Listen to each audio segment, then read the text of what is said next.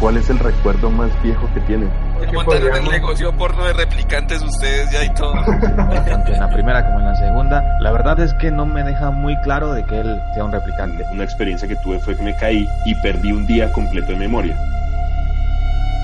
Bienvenidos, están escuchando el Logos Podcast, episodio especial, episodio especial. Blade Runner. Se ha estropeado. ¿El qué? ¿Qué se ha estropeado? La oveja no funciona. La llevaremos a reparar, no te preocupes. Ni siquiera se mueve. Por favor, Irán, es una oveja eléctrica. Pero es nuestra oveja. Pero es eléctrica, maldita sea. Claro que es eléctrica. No podemos permitirnos una auténtica. No empieces otra vez. Irán, no te conviene no estar... des- finjas que te preocupas por mí.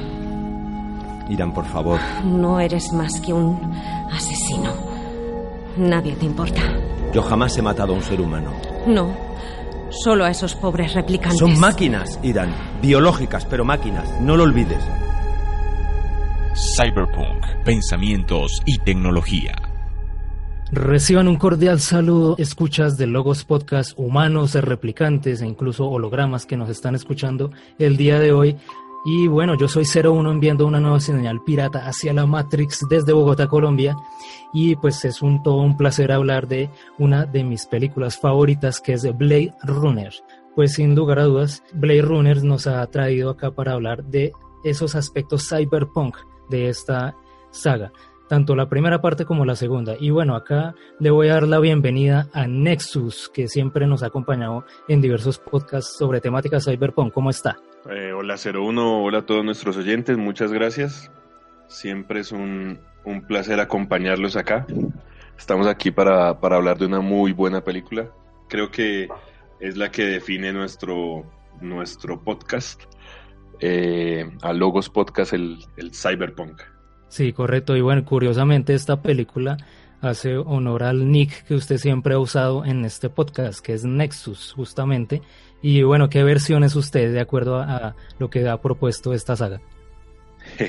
Bueno, lo, lo que ha propuesto yo sería, vendría siendo el Nexus 9, una versión mejorada de todos los Nexus que están en, en- en la, en la mitología de Blade Runner.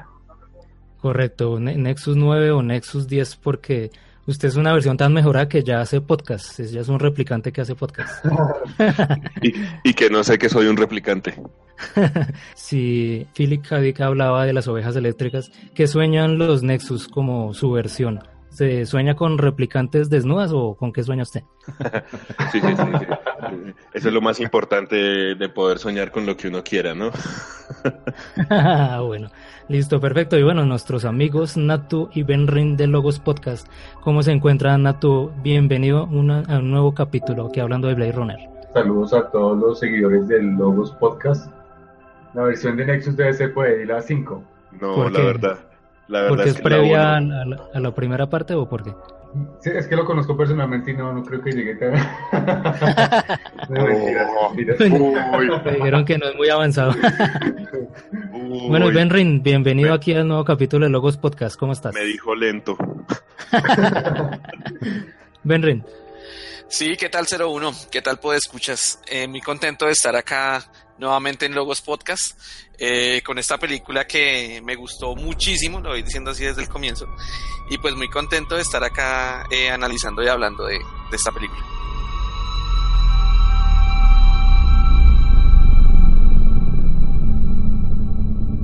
Invitados. Y bueno, aquí es todo un honor, todo un placer conversar con Andy Arias del podcast CryptoCats desde Costa Rica. ¿Cómo estás? Hola, ¿qué tal, caballeros? A los oyentes también. Para mí es un honor gigante estar en su podcast y espero poder aportar un poquitito de esta película que la verdad me gustó, me gustó bastante y por eso pues me sentí halagado a la hora de que me invitaran y, y estar aquí, tratar de aportar aunque sea un granito con lo que pueda. Ah, bueno, perfecto. Y básicamente, para los que no conocen el CryptoCast, ¿de qué se trata? Cuéntanos un poco. Bueno, en mi podcast lo que yo trato es de hablar prácticamente de lo que me da la gana, así muy resumidas cuentas. Por lo general son temáticas de películas, pero muy, muy enfocadas en superhéroes. Eh, prácticamente como consumo eh, Superman, entonces es lo que, de lo que más hablo, de sus cómics, de sus películas, pero de vez en cuando, cuando se me mete así un poco el agua, pues hablo de, de cualquier otra película. Por lo general, cuando quiero hablar mal de ellas. Bueno, perfecto. Muchas gracias entonces de nuevo por aceptar aquí la invitación. Y bueno, vamos a hablar de Blade Runner, de esos aspectos cyberpunk, como siempre recordando la alta tecnología, el bajo nivel de vida. Entonces, todo comienza acá en esta saga de Blade Runner con las megacorporaciones. Cyberpunk. A principios del siglo XXI, la Tyrell Corporation desarrolló un nuevo tipo de robot llamado Nexus, un ser virtualmente idéntico al hombre y conocido como replicante. Los replicantes Nexus 6 eran superiores en fuerza y agilidad, y al menos iguales en inteligencia a los ingenieros de genética que los crearon. En el espacio exterior, los replicantes fueron usados como trabajadores esclavos en la arriesgada exploración y colonización de otros planetas. Después de la sangrienta rebelión de un equipo de combate de Nexus 6 en una colonia sideral, los replicantes fueron declarados proscritos en la Tierra bajo pena de muerte. Brigadas de policías especiales con el nombre de unidades de Blade Runners tenían órdenes de tirar a matar al ver a cualquier replicante invasor. A esto no se le llamó ejecución, se le llamó retiro.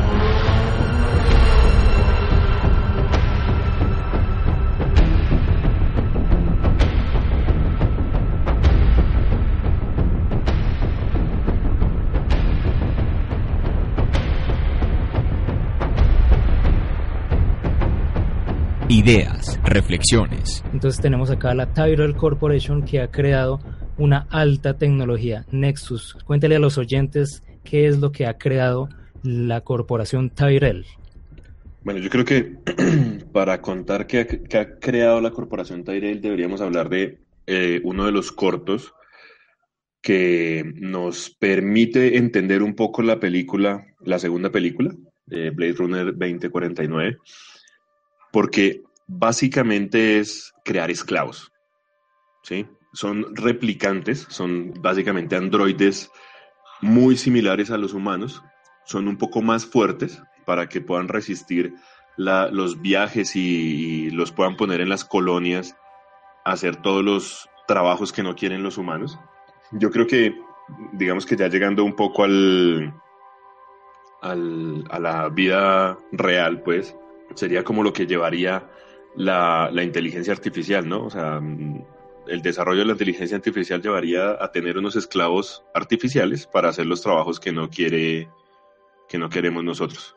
Entonces eso es lo que, lo que hace la corporación Tyrell, crear esclavos, crear a los, a los replicantes para que hagan las labores que los humanos no quieren hacer y para que puedan colonizar, que es como la, la, la idea principal. Sí, exacto. Básicamente lo que plantea esta saga es expandirse, es salir de este planeta, que de pronto en la primera parte no se ve tan claro como en la segunda, porque es que el planeta tiene contaminación, bueno, se, se podría hablar de un futuro post-apocalíptico después de un ataque nuclear, bueno, eso es más o menos como el planteamiento así de, de lo que uno podría analizar, el tema de que la humanidad pues ya está en algunas zonas mientras que otras ya tienen radiación y por lo tanto, pues en términos generales lo importante ya es salir de, de, la Tierra que ya está bastante mal. Entonces los replicantes, pues como esta tecnología pretende soportar las condiciones hostiles, por lo tanto, pues van a ser mejorados. Ese era Phil. Phil veía el lado oscuro y encontraba romanticismo en él. Ese elemento oscuro, esos rincones oscuros tienen un aspecto romántico. La obra de Dick explora el impacto de la tecnología en la conciencia del hombre. Sus protagonistas luchan por separar la verdadera realidad de su versión de alta tecnología. La película Blade Runner está basada en la oscura distopía ¿Sueñan los androides con ovejas eléctricas?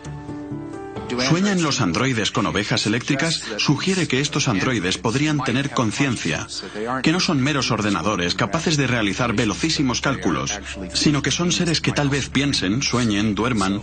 Y esa pregunta del título da pie a la gran pregunta del libro, ¿qué significa ser humano?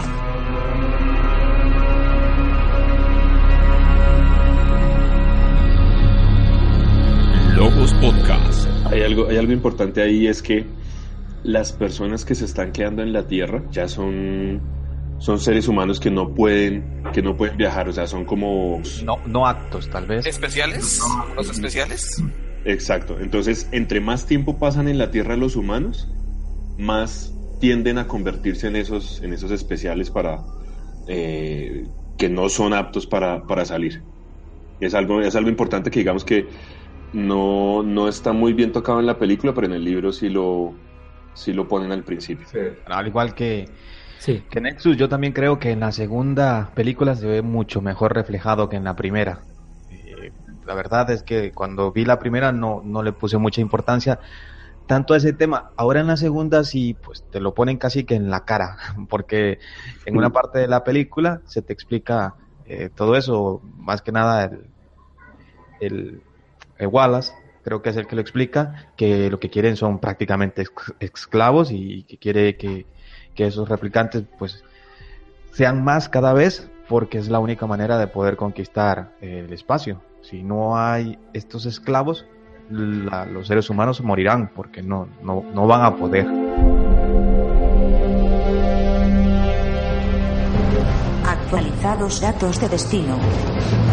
Corporación Tiger. Ejecutando ruta.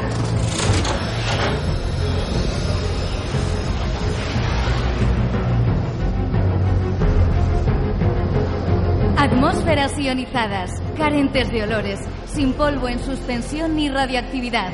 Reproducción cuidadosa y hasta el último detalle de los antiguos hábitats naturales terrestres con una amplia y variada gama de animales eléctricos y los últimos modelos de replicantes. Alimentos completamente seguros, controlados y obtenidos por las más sofisticadas técnicas de producción. Colonias exteriores. Emigra o degenera.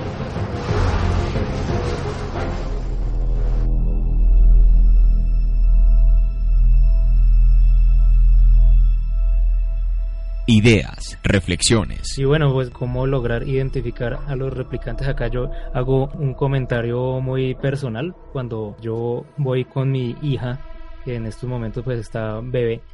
Y yo voy, digamos, no sé, por un centro comercial, voy, vamos en el transporte urbano, bueno, yo digo, voy a hacer un test para mirar quiénes a mi alrededor son replicantes. Entonces, cuando mi bebé sonríe y los demás sonríen, ellos son humanos. Cuando hay alguien que no sonríe, cuando ve a la bebé, eh, es un replicante, porque no tiene como, como ese feeling, como ese, ese sentimiento de... Entonces yo soy, yo soy un replicante porque a mí es muy raro que un bebé me haga reír, hermano. Muy, muy raro. Yo creo que en yo soy muy replicante, la verdad. Ese sería mi test, ¿no? Ese sería mi test. Voy a someterla a un test de empatía. Solo llevará unos minutos. ¿Cree que soy una replicante? ¿Es por eso? ¿Sospechan que hay un replicante en el elenco? Podría ser. Póngase, por favor, este disco en la mejilla derecha. Sí, claro. No tengo inconveniente en colaborar. Si fuera un replicante, no querría hacerlo, ¿no? Un replicante carece de respuestas empáticas. En ese caso, usted podría ser un androide. Quiero decir que no es muy empático lo que usted hace. Se dedica a matarlos, ¿verdad? Retirarlos. ¿Y ese test? ¿Se lo han hecho a usted, señor Señorita Luz, por favor, escuche atentamente. Las preguntas se refieren a situaciones en las que usted podría verse. Procure que las respuestas sean lo más rápidas posibles, ¿de acuerdo? Está bien. y vea que, vea que con, con, la perrita que, que tengo ahorita, que tiene tres meses, es muy pequeña, es muy bonita, es muy tiernecita, yo me he puesto en la misma tarea no pensando en replicantes, no pensando en replicantes, Tacho, no pensando en replicantes, sino en tratar de conocer quiénes son apáticos o quiénes no. O sea, es como, como esa persona yo podría confiar en ella, perdón, replicante Ben Ring, o no podría confiar en ella. O sea, cuando, cuando ven un animalito y, lo, y pues funciona con la sonrisa para, para los humanos de, de un bebé pero cuando ven un animalito hay muchos que lo ven y como que le provoca darle una patada, o sea, simplemente es, ese la empatía. como sí, ese sentimiento de odio. El problema que yo veo con ese tipo de test es que eh, hay, hay seres humanos que son hijos de putas, que no, no, les no, quieren a los animales, no quieren nada. Pero sabe que eso es un, es un, punto muy interesante porque una persona que es psicópata no, tiene, no desarrolla esa empatía. Correcto. Y a nosotros, ¿qué ¿Pero nos qué dice? pasa? Sí, pero, eh, y a nosotros, ¿qué nos dice? Que un psicópata, en realidad, por decirlo de alguna forma, tenga un espíritu. ¿Qué tal el man en realidad no tenga un espíritu y sea solamente... ¿Qué tal eso pasa en la realidad ya? O sea, ¿qué tal no tenga una conciencia como otras personas? ¿Qué tal en realidad si sea... O tenga una Pues de hecho, muy de baja? hecho es bi- biológicamente sí sería así, como que le falla algo en el cerebro y Sí, eso sí, hace sí. que se comporten de cierta manera. Y Hay buen, buen, buen concepto porque pues a la larga me imagino que a futuro en este escenario de esta saga pues habrán replicantes más empáticos que otros o bueno como ya lo hemos visto con Deckard y bueno que ya son como generaciones posteriores etcétera. Entonces sí efectivamente eso se puede prestar para para muchos análisis al respecto de test de empatía test de, del buen humor porque son cosas como de creatividad toda esa serie de elementos que uno considera que son muy del ser humano muy propios de la naturaleza humana y que a veces uno se le hace como que es imposible que un- una réplica lo pueda llegar a, a realizar. Entonces sí es bi- bien, bien interesante lo que hemos venido analizando y justamente de esta alta tecnología hay un tema, Ben Ren, ¿usted qué opina de los replicantes replicándose, pero muy a lo ser humano con el tema de los embarazos? ¿También le pareció correcto? ¿Le, le chocó un poco? Eh, ¿qué, qué opina este tema de, de- de lo que proponen en 2049? Bueno, el, el tema de los embarazos, del embarazo, eh, pues fue un tema que ha sido como, como muy discutido porque a muchas personas les chocó bastante, ¿sí? Incluso a algunas personas les parecía, les parecía como ilógico y a otros les pareció estúpido, ¿sí? Esta, este embarazo de Rachel. Eh, en mi caso, al comienzo me, me chocó, aunque no me molestó, ni lo vi estúpido, me, sí me chocó eh, el tema del embarazo, porque digamos que yo esperaba que lo explicaran, ¿sí? O sea, yo durante toda la película estuve esperando como, como bueno, venga, si quedó realmente embarazada Rachel y si, y si nació Bueno, podemos una, hacer un una podcast réplica. Que- que una. ¿Cómo, fue? O sea, que expliquen cómo fue, ¿sí? Que es- o sea, técnicamente, ¿no? Obviamente. Yo, le explico, Henry, yo le explico. No, no, no, no, yo se realmente era una desnudó. película de porno. Realmente no, no me interesaba esa película de porno, sino que Rachel lo se acostó. de, forma técnica, ¿sí? Y entonces, Des- claro, después, después ya comprendí, eh, a medida que iba avanzando la película, comprendí que fue algo que hizo eh, eh, Tyrell desde el comienzo. Sí, de, de él, él, lo, él lo hizo, digamos que, pues está la teoría de, de, de Nat, en donde Estaba la teoría de la que- cigüeña. que La abejita, la abejita vuela hacia la flor. por enamorar a, a Deckard con Rachel, ¿sí?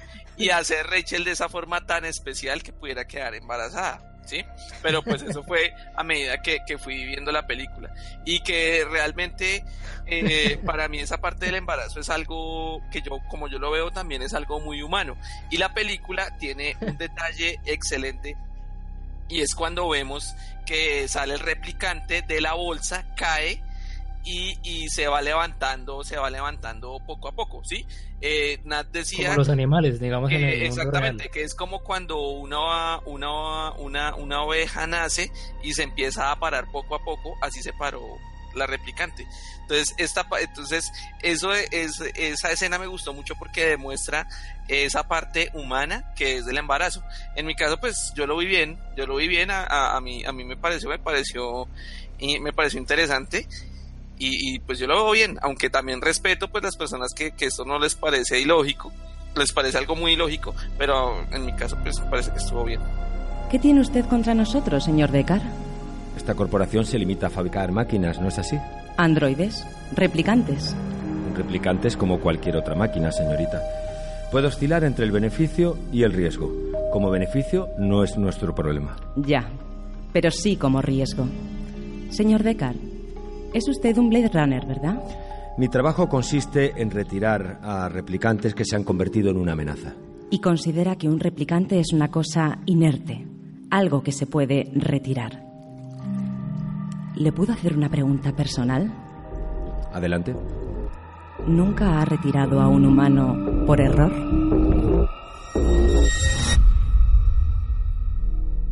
¿Qué opinas, eh, Andy, de este tema de los replicantes replicándose? La verdad es que durante la película me pareció muy lógico lo que explica Wallace, que necesitan más mano de obra y la manera más sencilla para, para, para obtenerla es que ellos mismos se reproduzcan.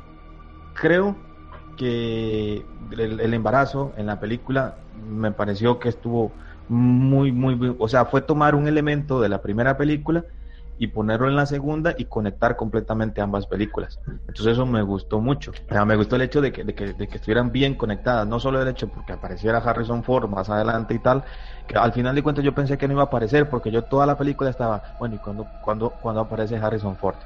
¿Y cuando entra? Sí, y cuando iba a salir en la escena de postcréditos, ¿no? Porque no salía. Sí, me algo, algo parecido, algo parecido me pasó a mí también, pero que era entra, se va a acabar la película y nunca, sí. nunca vimos a, a Deckard. Sí, yo le digo, pero entonces aquí es donde conecta, cuando entre Harrison Ford conecta ya con el tema del embarazo, de la hija y tal, entonces me pareció eh, muy bien que conectara. Y me parece también que es una, una manera bastante económica de, de pues, de, de, hacer más mano de obra, más, más esclavos. Así que sí. apoyo a Wallace. Sí, sí, sí, correcto. O sea, es que yo creo que esa, esa es la finalidad de, de lograr conseguir eh, los embarazos. Hay algo que no nos queda muy claro y es cuánto cuesta en tiempo y en dinero crear un replicante. Eh, es que justo eso era, y también enviarlo a las colonias. Exacto. Entonces, mientras que si están allá, ya se reproducen allá, allá mismo pues crecerán y tal, y es más mano de obra. Que se pueden poner a trabajar desde niños también, porque en la película vemos que ponen a niños a trabajar. Algunos tienen que ser replicantes mínimo, ¿no? sí, muy seguramente, pero, pero sí, o sea, es que es, eh, lo, lo, comentábamos en el, en el, en el chat, es mucho más económico enviar eh, gente que se pueda replicar a sí misma. Entonces, no pueden enviar a los humanos porque al parecer no, no podrían soportar el viaje completo o algo así. Eh, y pues mientras se ponen a crear una fábrica en el planeta nuevo, no, no, es, no, es muy, no es muy sencillo. O sea, para mí no es muy fácil. Y replicarlos de esa forma, o sea, que se puedan embarazar, pues están los, los ratones en Australia, ¿no? Son una peste y se replican como... Entonces es, es, muy fácil, es muy fácil ponerse a, ponerlos a replicar así para tener todo listo para, para, la llegada de los humanos a los planetas que colonizan, que era la, la, mentalidad de, de Wallace. Sí, y grabarlos en vídeo y, y, darlos acá para que se sigan riendo y viendo esas pelis porno. Y, y, pues a ver si Ben logra entender cómo se replican, ¿no? no o sea, pero, pero, pero, por favor, o sea, además lo que queremos es ver cómo se reproducen, ¿no? Además, puramente además, no cómo se hacen. Además, Wallace necesita, necesita fondos, ¿no?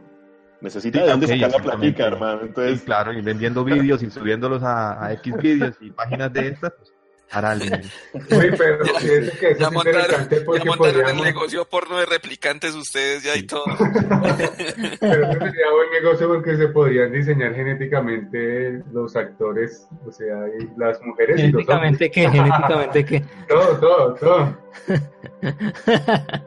ah, bueno, muy, muy interesante y justamente en ese orden de ideas del tema de la alta tecnología hay algo que a mí me gustó, podría decir que es lo que más me gustó de la película, que es la inteligencia artificial del holograma, que es una novia virtual, mm, Joy, la cual pues muestran, digamos que es como una historia paralela a lo que hemos visto con el tema de los replicantes, de la búsqueda de Deckard y bueno, de la búsqueda de, de, del hijo de Rachel también, toda esta parte.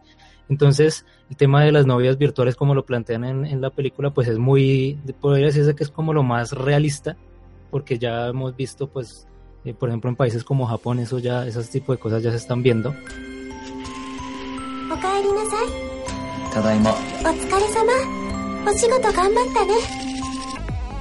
Parece una cafetera, pero no lo es es una asistente virtual o chica virtual anime lanzada por una compañía japonesa. Pretende, según parece, convertirse en la novia virtual de los japoneses y se trata de un concepto de realidad virtual totalmente nuevo que puede funcionar gracias a un holograma. Azuma no está solo para servirte, sino también para preocuparse por su amo. El personaje holográfico que vive dentro de Gatebox es inigualable en estos momentos por ningún otro producto, al menos desde el punto de vista más visual, ya que es algo simplemente sorprendente. Solamente se han comercializado 300 ejemplares y tiene un precio de 2.430 euros. Pero no solo se trata de un dispositivo, sino que también tenemos a esta realidad virtual en nuestro smartphone una vez salimos de casa. Podemos instalar la aplicación en nuestro móvil y seguir hablando con ella durante todo el día.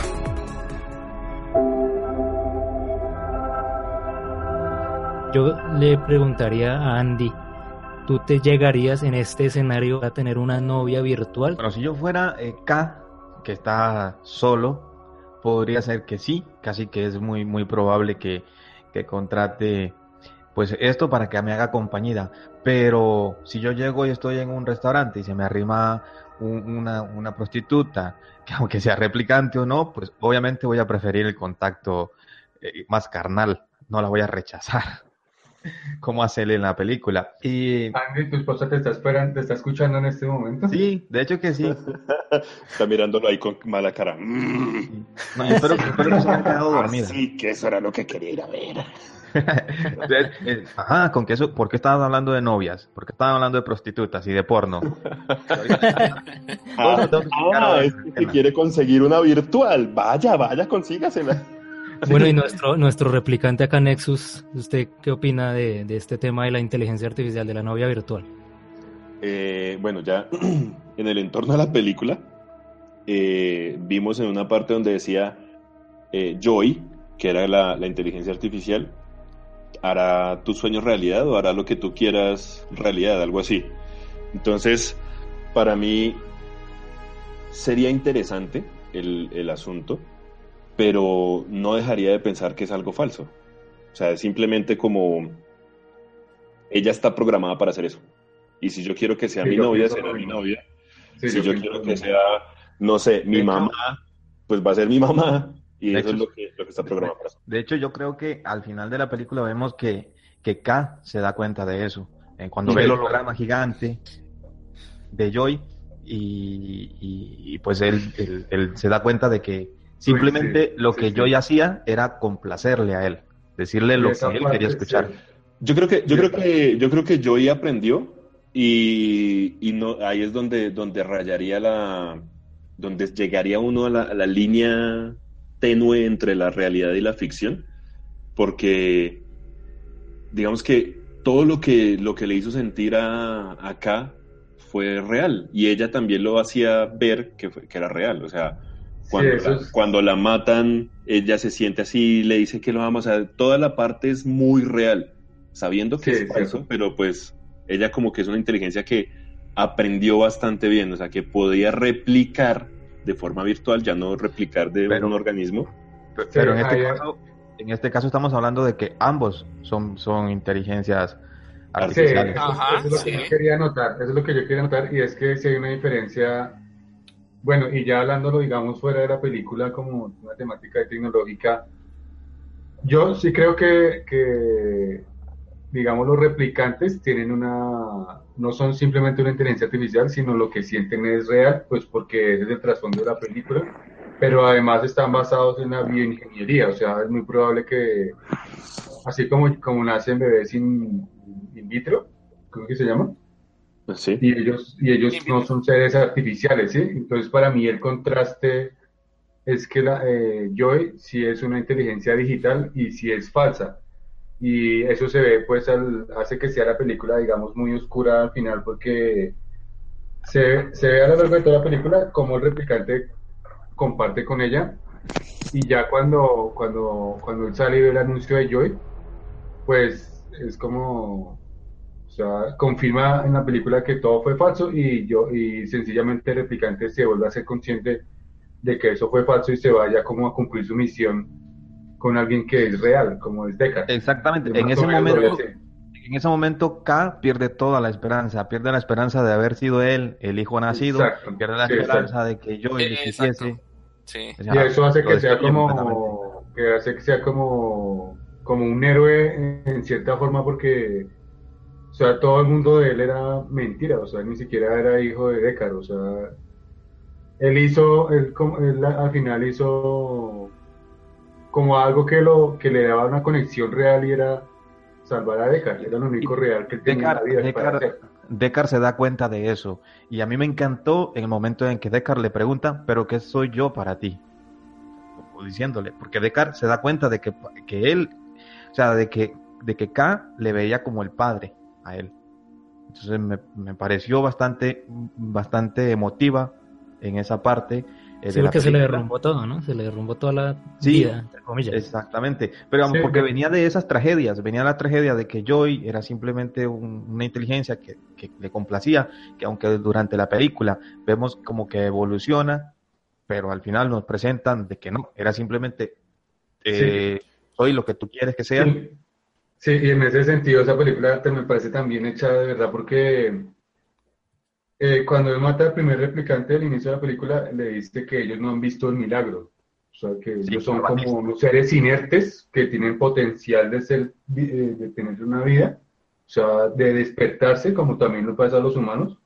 Son como pues, una especie de zombies, no han visto un milagro. Ellos están en, en su vida, están, tiene su novia virtual, vive solo en un apartamento y se dedica a matar. Y él cuando mata al inicio de la película, él es un psicópata, él es mata sin sentimiento y cumple su trabajo como si estuviera efectivamente retirando y ya, es como, como desarmar un computador ya por, Pero al final cuando casi matan a, cuando casi muere Deckard que se enfrenta contra la replicante, la que está con, con Wallace, él la, él la mata a ella de una forma muy emocional, es como como protegiendo a Deckard, como casi que le dice con una mirada como que no se meta con Deckard, como la, fulminó y se levantó después de que ella prácticamente lo había vencido, pero él se, ya fue como, como el espíritu de él que se despertó después de darse cuenta que todo lo que había vivido era falso.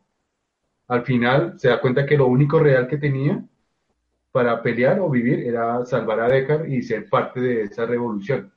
Y entonces ya cuando Deckard se ha amenazado, él se levanta después de la derrota y ya como con un espíritu, diría yo, como con una intención emocional, no, él está ordenando que se levante y él se levanta y la ahorca, pero con una mirada como de, no, no, como de una mamá casi cuando protege a los hijos, es como muy emocional. Y ahí es cuando salva a Deckard. Entonces hay una transformación en el personaje ahí. ¿Y qué se siente estar casado? Bueno, no es algo fácil. Pero hay algo que se siente muy bien sobre compartir tu vida con alguien. Aún me encuentro a mí mismo teniendo conversaciones con ella en mi mente, reviviendo viejas discusiones y defendiéndome otra vez de algo que ella dijo de mí. Sí, sé a qué te refieres. La semana pasada mis sentimientos fueron lastimados porque dijiste que no sabía lo que era perder algo y me descubrí a mí misma. haber dicho eso. No, no, está bien, está bien. Solo me descubrí a mí misma pensando una y otra vez y me di cuenta de que simplemente estaba recordando algo que estaba mal conmigo. Era una historia que me contaba a mí misma donde yo era de alguna forma inferior. ¿No es interesante? El pasado es solo una historia que nos contamos a nosotros mismos.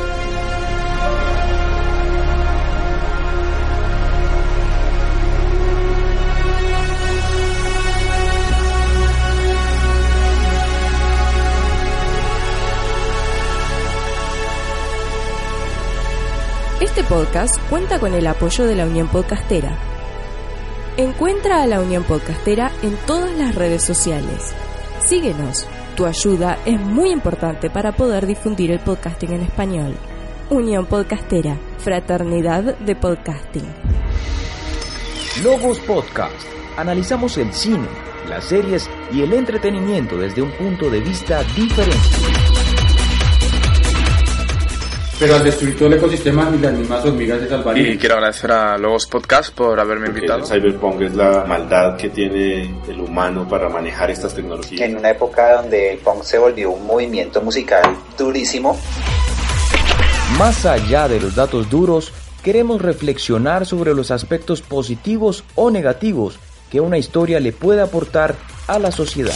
Y aún así, la guerra es patrocinada por nosotros mismos. Y es como la que vemos en Yo Robot o en algunos textos de, de Isaac Asimov. Hola amigos de Logos Podcast, yo soy Cyborg de Cyborg Core. Desafortunadamente para hacer lo que tú quieras hacer necesitas dinero, claro. Síguenos en Twitter como arroba Logos Podcast, en iTunes, iBox, Facebook y YouTube como Logos Podcast.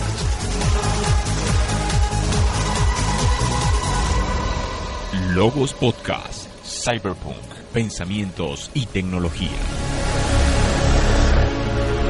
El término cyberpunk se acuñó en los años 80 del siglo XX.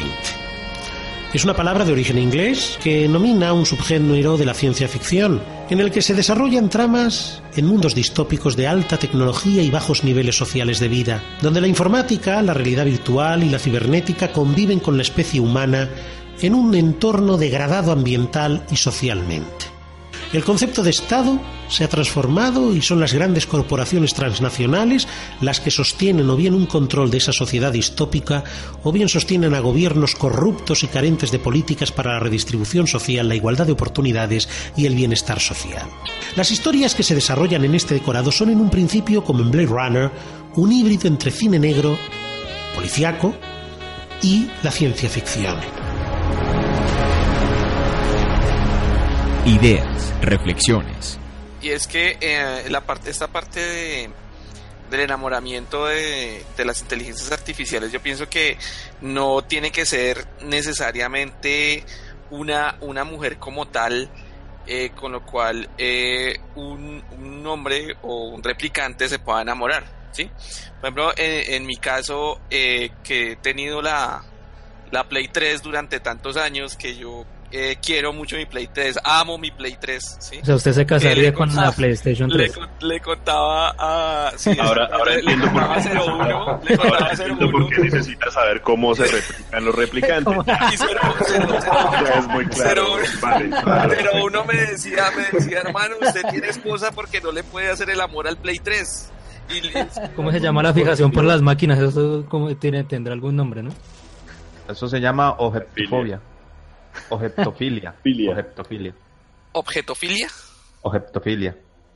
De hecho, eh, yo prefiero eh, esa, esa Ayoy virtual, mucho más Ayoy, obviamente, que, digamos, un chico coreano que se casó con una almohada, por ejemplo. o tal vez un, un, empresario también japonés, creo que fue, que dejó a su esposa, a su hijo, por una muñeca sexual. Pero Otro es que chino. El tema de, de, de, de orientales, eso es. Sí, digamos hay que otro, ya casi que es normal. hay otro chino que se llama Liu Yen que se casó con un póster de sí mismo. Una, a, a tamaño normal se casó. Es el narcisismo, el narcisismo al máximo. A la máxima ya- expresión. Sí, correcto. Y, bueno, y, y después de casarse con la con la Play no es tan no es tan nuevo también porque existió un japonés que se casó con con un personaje de un de la Nintendo DS. O sea que nos, nos confirmas que, que efectivamente Ben Rigue es un replicante. Ben Reilly Nexus 11.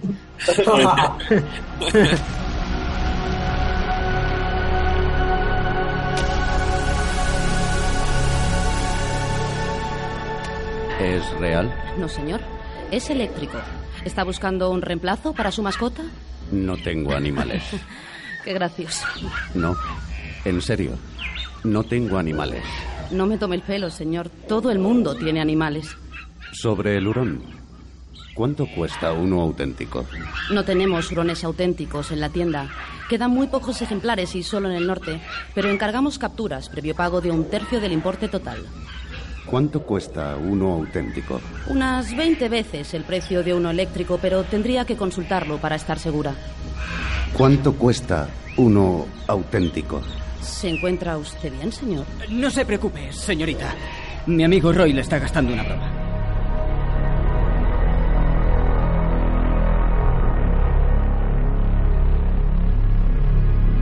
Logos. Logos. Del griego conocimiento, razonamiento o reflexión.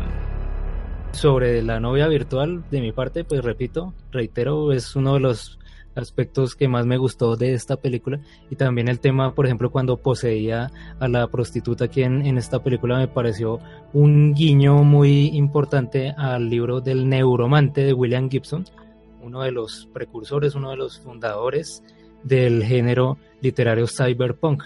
En esta saga, en este libro, hay un capítulo donde narran cómo la protagonista, la que acompaña a Case, eh, Molly se, se llama la, prostituta en este caso, mostraban cómo a través de un programa las podían controlar y ella, digamos, el cuerpo físico ella se desconectaba. Entonces, este otro programa la poseía ella y el cliente pues decía que lo que quería con pues hacerle al, cuerpo. Entonces habían unas opciones que por ejemplo ella estuviera durmiendo, no sintiera absolutamente nada, mientras el otro software la poseía, o es tener un, estar como en una realidad virtual. Al fin y al cabo, William Gibson, pues a través de su concepto del ciberespacio, que la, esta palabra pues la, la inventó él, eh, ahí lo llama, ese ciberespacio lo llamaba la Matrix, pues justamente era como ese escenario en los cuales pues, las personas podían ir a, a tener otra serie de, de, realidades alternas al mundo físico real. Entonces, mientras tanto el cuerpo pues sí tenía, sí trabajaba, en ese sentido estaba haciendo su función. Entonces, cuando yo vi esta película de, de, de Blade Runner 2049 me pareció pues el guiño muy, muy eh, perfecto a, William Gibson eh, con el tema de cómo el Joy poseía a, la prostituta. Me pareció increíble que él no, no, no, había visto de pronto en otras películas que hicieran ese concepto. Bueno, pues a mí me pareció, me pareció muy interesante porque partiendo del hecho que Joy es una inteligencia artificial y, y lo que estamos hablando justamente hace un momento, eh, de ella aprendió bastante bien, eh, quería inclusive complacerlo en, en, ese sentido, en el que no podía tocarlo, no podía ser real.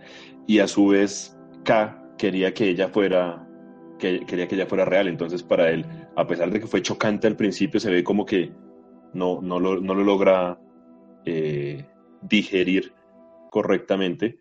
Eh, al final se da cuenta de eso, porque cuando está como con el holograma, la ve que está, no la puede tocar, que de hecho entra una llamada y queda congelada porque, porque entró la llamada.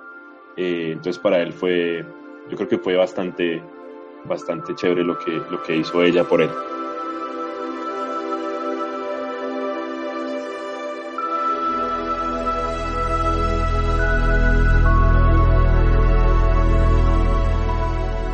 Acá vamos a continuar entonces ya con una segunda etapa de este podcast, que es analizar esos aspectos punk, porque recordemos el cyberpunk, la alta tecnología, el bajo nivel de vida, y ese análisis que podemos eh, traer acá de cómo desde el punto de vista de las inteligencias artificiales ellos quieren tener un espacio en el mundo, quieren que se les reconozca como unas, unos seres vivos, unos seres humanos como tal, que tienen sentimientos, que quieren vivir, que no les gusta, eh, bueno, eso se ve sobre todo en la primera parte, no les gusta que les corten la vida a cuatro años como inicialmente se propone, ellos quisieran eh, seguir eh, en este mundo, entonces todos esos aspectos, digamos, tan profundos de lo que nos trae esta saga de Blade Runner.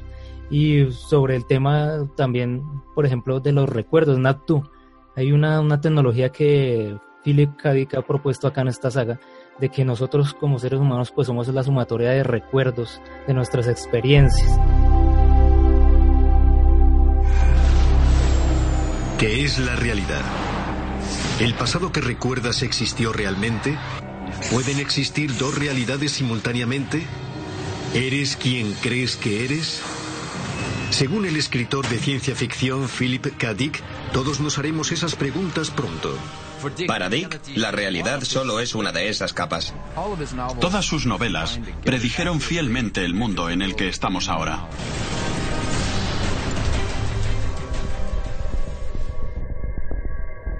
Logos Podcast. Entonces, yo no sé usted qué opina si de pronto al pasar los años a medida que nosotros se nos van olvidando las cosas, vamos como perdiendo la memoria. ¿Será que ya no somos nada finalmente? ¿Qué somos, Natu? ¿Usted qué opina? ¿Si somos la sumatoria de todas estas experiencias o a la larga somos un, un recuerdo más en, en, este mundo? Uy, la pregunta está muy dura. si las experiencias se almacenan en, en el cerebro, pero la, pues yo personalmente creo que, la, que, que, una persona es más que su cerebro, entonces pienso que, el, que, el, que los recuerdos sí digamos que, se, que constituyen una parte muy importante obviamente una persona, pero creo que en el fondo hay mucho más. Me hace acordar de un caso de una persona que, que tiene amnesia eh, muy aguda y solo recuerda los últimos, el, último minuto aproximadamente. Después de un minuto se le, se le resetea el, el cassette en el cerebro, pero él eh, de alguna forma recuerda, sabe quién es la esposa. O sea, está la esposa con él y, están hablando de un tema, se le borra la memoria y ya cuando, cuando digamos, hace otra vez boot de la memoria, él eh, vuelve a preguntar lo mismo que ya ha preguntado antes, pero él de alguna forma sabe que con la persona que está hablando es la esposa. Entonces, eh, bueno, debe ser otro sector de la memoria, no sé, pero creo que, creo que en el fondo las personas esas experiencias las guardan más allá que en el cerebro. ¿Ella no sabe que es un androide? No, está empezando a sospecharlo. ¿Pero cómo puede no saberlo? El comercio es el objetivo de la corporación Tyrell. Más humano que lo humano, ese es nuestro lema. Rachel es un experimento. Un módulo nuevo, más evolucionado que los Nexus 6. No es el primero ni será el último. ¿Qué pretenden con eso? Hace tiempo que observamos una extraña obsesión en nuestros replicantes. Después de todo, son inexpertos emocionalmente, eh, con solo unos pocos años para almacenar las experiencias que a un ser humano eh, desarrolla a lo largo de toda su vida. Si les construimos un pasado, crearemos un apoyo para sus emociones y podemos controlarlos mejor. Recuerdos. Usted está hablando de recuerdos. Eh, sí, no hay nada malo en ello. Es totalmente legal.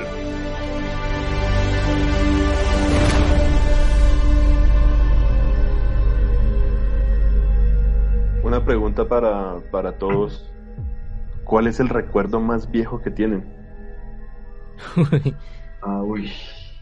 De hecho, de hecho, ah, pues ya que me hace esa pregunta, por ejemplo, ahorita en la experiencia de ser padre, yo he recordado muchas cosas cuando yo era pequeño, me pareció muy curioso.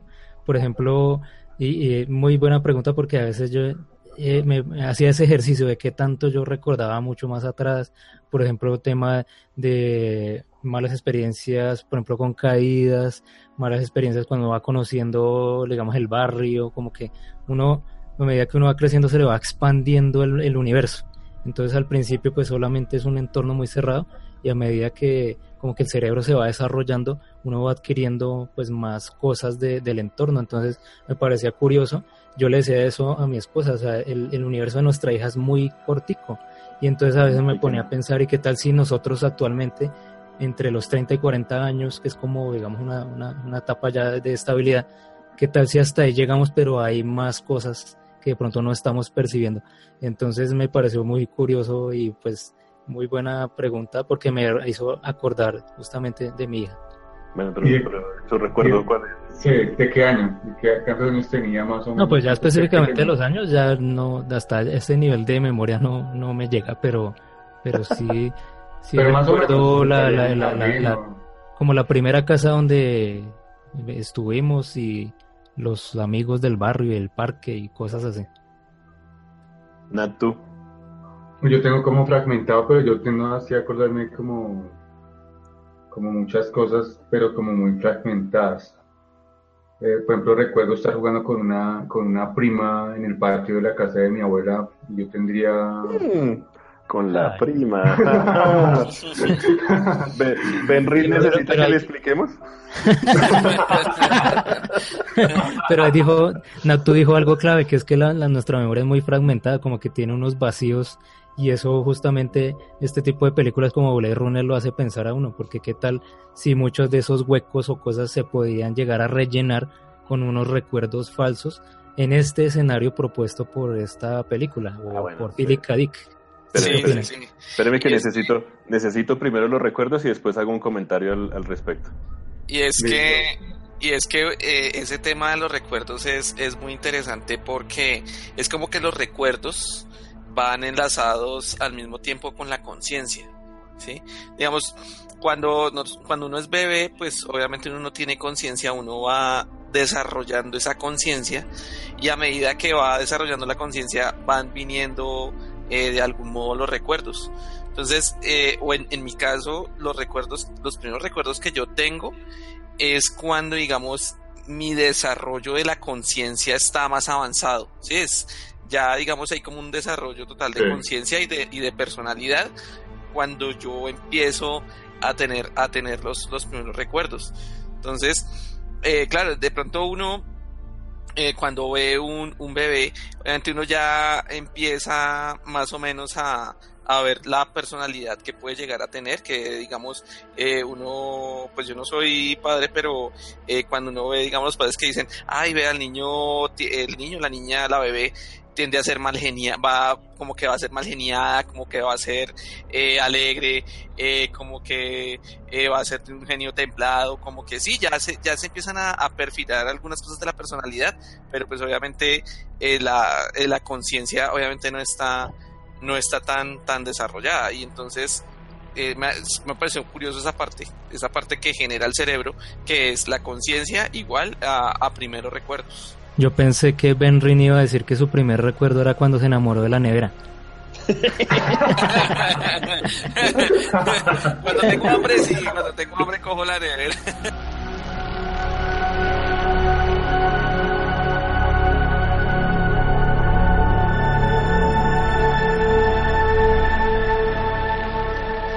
Síguenos en Twitter como arroba Logos Podcast, en iTunes, iBox, Facebook y YouTube como Logos Podcast.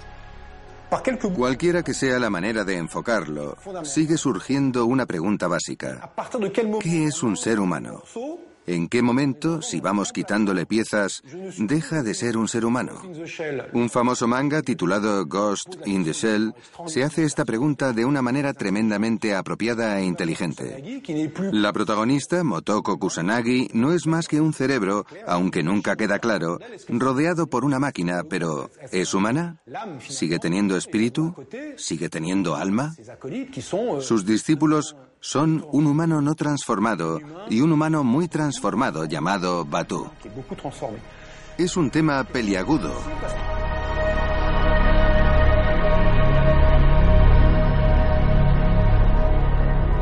Eh, digamos que sí, mi, primer recuerdo es, o el recuerdo más viejo que, tengo ahorita, es del jardín de, transición, o sea, tal vez sí cuatro, cuatro años, cinco años. Pero yo tengo una particularidad y es que puedo, digamos que hay muchos, muchos, muchos recuerdos que significaron mucho en mi vida por cosas buenas o por cosas malas y puedo recordarlos. Ahorita estaban hablando, no, que Navidad, entonces empecé a, pum, pum, pum, me acuerdo de cinco o seis Navidades cuando era, cuando era joven, cuando era muy, muy, muy pequeño y con mucho detalle. Pero también hay algo, y es que mm, una experiencia que tuve fue que me caí y perdí un día completo de memoria. Entonces, un, domingo desde las 9 de la mañana, más o menos hasta las 4 de la tarde, cuando perdí total conciencia, no me acuerdo absolutamente nada de eso. Y hay algo curioso y es que todo el mundo me contó qué pasó ese día. Yo, me, estaba entrenando gimnasia, me caí, me golpeé la cabeza y se me borró el cassette. Y todo el mundo me contó, no, es que usted estaba haciendo esto, usted estaba haciendo aquello, usted estaba haciendo... Y lentamente empecé a reproducir las imágenes en la cabeza ahí es donde digo, son recuerdos, o sea, estoy, estoy tratando de revivir esos recuerdos o estoy replicando esas imágenes a partir de imágenes que ya existen. O sea, está la persona ahí. lo que le indujeron. ¿Se lo estoy inventando o, si son los recuerdos? Exacto, o sea, la gente me contó la historia completa, cada uno me contó su parte y me dijeron, usted estaba sentado aquí, entonces en mi cabeza coloqué el entorno gráfico, me coloqué yo ahí, coloqué a la otra persona que me estaba hablando y recuerdo eso. Pero no sé si es un recuerdo real o fue algo que yo mismo induje en mi memoria para tener el recuerdo del día. Y ahorita me, me acuerdo del día por completo, pero es por lo que me contaron y por las imágenes que tengo en la cabeza de, ese día.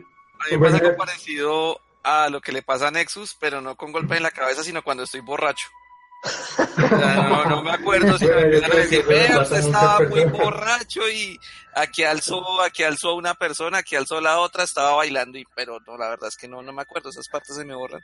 Estaba borracho y se fue allá a, la consola al DJ a darle besitos y, después se fue a los parlantes y bueno. Curioso. Tremenda, tremenda, tremenda anécdota porque sí, cada uno ha tenido pues sus propias experiencias con el tema de la memoria, que por ejemplo con Nexus me ha pasado que él me recuerda cosas que a mí ya se me han borrado totalmente. Ahorita, ahorita que estaba haciendo la pregunta pensé que me iba a decir que su recuerdo más lejano era la semana pasada cuando hablamos, pero, no, yo podría contarles muchas historias de... A mí, a mí me recuerdan, a mí me recuerdan cuando debo plata y siempre me, y me lo recuerdan y me lo recuerdan cuando debo plata, man. Nexus ahorita hizo un comentario clave que es que a uno, digamos, en mi caso, yo como que guardo las cosas que más me llamaron la atención y borro lo que no me interesa. Entonces, eh, de cierta manera, por ejemplo, cuando veo alguna película, cuando veo algún videojuego, cuando viajo de pronto a alguna parte y son cosas muy impactantes, yo trato de que todo eso a mí se me quede y de cierta manera mi cerebro se vendría siendo como, no sé, como un computador, porque yo voy desechando muchas cosas a la papelera, por decirlo así. Entonces, y, y yo vacío la papelera, entonces eh, peor. Entonces, digamos que mm, como que eh, actualmente tenemos tanta sobresaturación de información, tanta cosa que va llegando información todos los días, todos los días, que yo voy desechando muchas cosas y efectivamente a mí se me van olvidando muchas cosas. Por eso, de cierta manera, actualmente yo trato de repetir cosas de volverme a leer un libro que ya me había leído, de volver a repetir una serie para consolidar en la memoria cosas que a mí me gustaron y que quiero que permanezcan en mi memoria. Entonces es muy, muy interesante lo que pues inicialmente propuso Philip K. Que eh, si en algún momento a futuro llega una tecnología en la cual nos implanta ideas y de hecho en la, en la otra historia que él tiene que es eh, que de ahí surgió la película de Ah, Total Recall, la película de Total Recall de Arnold Schwarzenegger, que es qué tal si yo tengo la oportunidad de comprar eh, recuerdos o comprar, digamos, experiencias.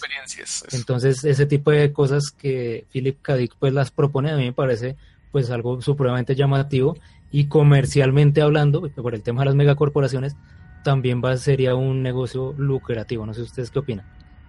A mí, a mí me gusta la idea pero más que tener un, un, implante de una memoria, porque como les acabo de decir, si yo me inventara imágenes sobre París o sobre, qué sé yo, África en un safari, de pronto pudiera eh, replicarlas en mi cabeza y hacerme, o hacerme creer que fueron ciertas, inclusive, como les comenté ahorita con el, con el caso del, de la caída.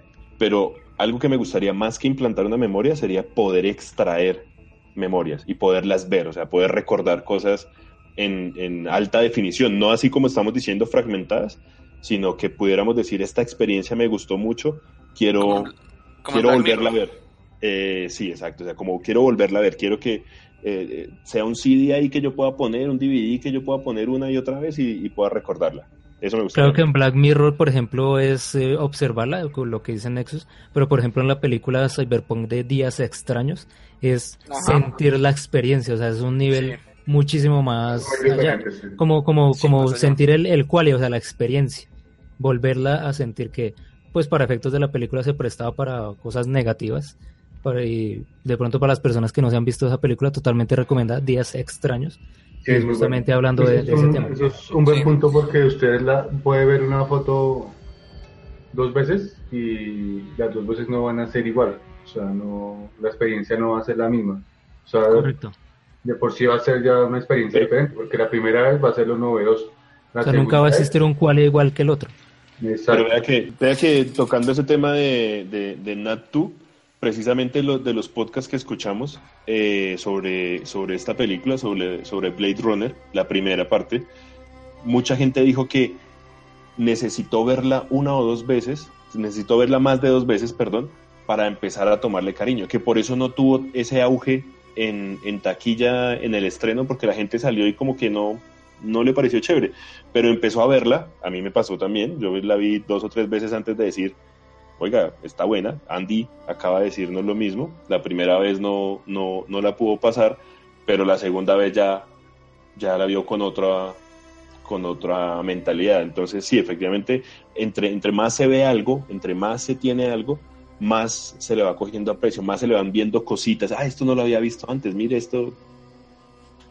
Y es que, y es que también con el tema de, de las experiencias, a veces uno, o sea, uno tiene una experiencia, uno puede tomar fotos, uno puede tomar un video, y cuando uno le muestra ese video, esas fotos a otras personas, uno hace, uno puede hacer todo el esfuerzo porque esas personas entiendan ese, ese qualia que tuvo uno en ese momento, esa experiencia, esa emoción y esa alegría, pero por más que uno intente expresarlo, nunca nadie eh, lo va a entender obviamente eh, eso que uno vivió, por más que uno quiera expresar o, mostrarle a otra persona, sí, porque realmente eh, una foto no deja de ser más que una foto, un video no deja de ser más, no deja de ser más que un, sí, un video como tal, pero la experiencia que uno tiene por más que uno quiera expresarlo, no, no puede mostrar ese, ese qualia tal cual lo vivió a otra persona.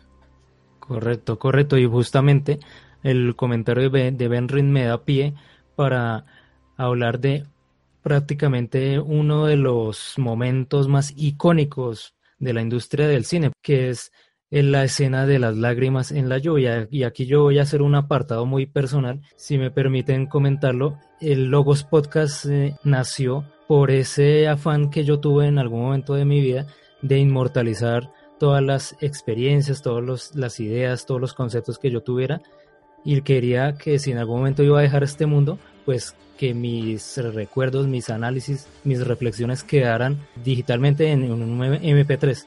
Entonces con la tecnología de, y el concepto de podcast, pues me pareció, digamos, lo, lo, más adecuado en su momento. De ahí surgió pues este, este proyecto que muy amablemente pues acá mis amigos podcasters acá presentes pues me han acompañado en esta travesía y cuando yo vi la, la película de, de Blade Runner fue gracias a Natu porque él en su momento me acuerdo muy bien en el podcast 1, donde hablamos un poco de Ghost in the Shell y del Cyberpunk. Ese término yo no lo conocía, fue gracias a Natu que yo lo conocí. Y de ahí empecé a investigar toda cualquier cantidad de películas en torno a esta temática que a mí me sigue gustando y me sigue apasionando bastante. Y obviamente en su momento pues llegué a Blade Runner. Era inevitable llegar a, a esta película. Y cuando yo vi la, el tema de las lágrimas en la lluvia, a mí me impactó bastante y justamente eh, este podcast es como consolidar todas esas experiencias, todos esos momentos para que no se pierdan en el tiempo como lágrimas en la lluvia. La frase célebre. Yo he visto cosas que vosotros no creeríais. Atacar naves en llamas más allá de Orión. He visto rayos de brillar en la oscuridad cerca de la puerta de Tannhausen. Todos esos momentos se perderán en el tiempo. Como lágrimas en la lluvia. Es hora de morir.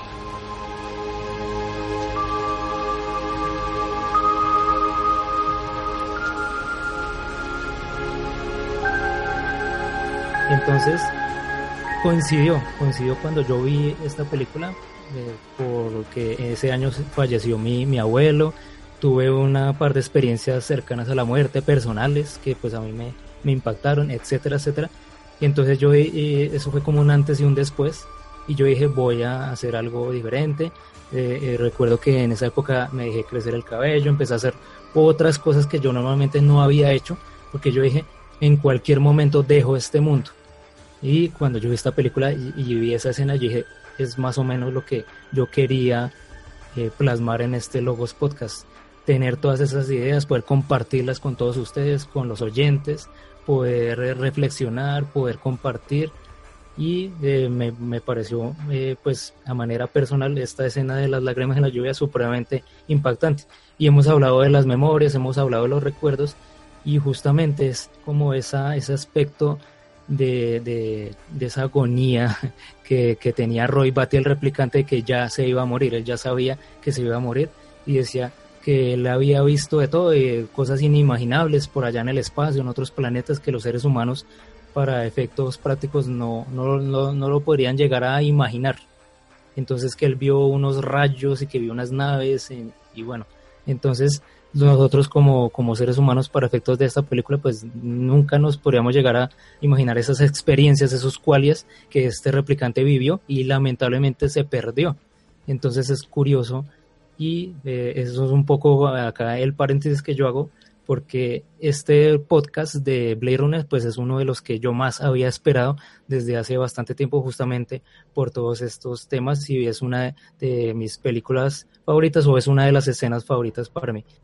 Vale, antes de que, antes de que terminemos el paréntesis de, de 01 y ya que está tan sentimental, eh, efectivamente, ese, ese argumento fue el que me convenció para, para acompañarlo en este, en este proyecto, porque para mí, digamos que el podcast eh, y el primer podcast que, que, escuché de, de, Logos, pues no, digamos que no fue, no fue el mejor, obviamente siempre hemos ido mejorando y, y hemos ido cambiando con el tiempo, como lágrimas en la lluvia. Eh, entonces, ese, eso, eso, me convenció y, y, de hecho es casi el argumento de cuando alguien me pregunta y alguien se entera que hago, que hago podcast en el trabajo, amigos, familiares, lo que sea, ese es el argumento que utilizo. Y ese argumento obviamente me lo dio 01 para, para convencerme y estar aquí con, con ustedes ya, ya terminé la parte un replicante, un replicante cae llorando. Gracias, gracias, es una primicia mundial. ¿Dónde está la, dónde está la paloma? La, la primicia mundial, el primer replicante la llorando. ¿Tiene una paloma ahí? La paloma. Y sí, yo creo que eh, cada, cada persona en el fondo tiene una necesidad de trascender, o sea, la gente, digamos, en, en, su rutina diaria como que está preocupada es más por sobrevivir y llevar las cosas, pero digámoslo así, al menos, eh, al menos filosóficamente, tiene que encontrar un sentido a la vida y, y ya que va a morir, el sentido es tratar de dejar un legado. Me recuerda un poco también a, eh, el tema de Steve Jobs que decía que él decía que, bueno, y mucha gente lo ha dicho, ¿no? Mucha gente lo ha dicho porque gusta como que, ah, Steve Jobs, Steve Jobs. Mucha gente lo ha dicho y mucha filosofía y muchos lados que hay que vivir siempre teniendo presente que uno va a morir. Eso es lo que, lo que él dijo, me acordé de él, pero sí, pues muchas personas lo, lo han planteado en mi historia. Hay que tener presente que usted va a morir. Y eso hace que usted cada día tome decisiones diferentes a las que, a las que tomaría si no tuviera su presente. Entonces, eh, usted teniendo eso presente va a decir, bueno, este año tengo que aprovecharlo y hacer otra cosa, eh, digamos, eh, simplemente ir a trabajar.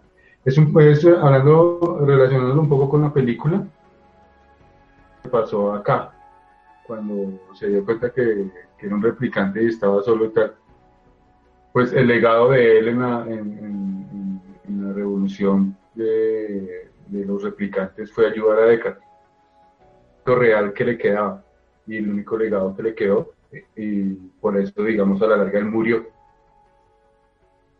Correcto y bueno sí eso eso me recuerda pues también creo que lo, lo dicen en la película o en alguna parte lo dicen que que, nos, que los, los humanos pues son, somos curiosos porque sabemos que tenemos un, un tiempo límite eh, y no y no lo no lo aprovechamos realmente no porque eh, de algún modo, pues uno se cree inmortal, que no, que va a vivir toda la vida, pero, pero uno tiene la vida corta. Yo, eh, este año, siguiendo con lo sentimental, este año me pasó algo fuerte que fue ver a mi abuelita cómo se fue degradando de una forma muy rápida.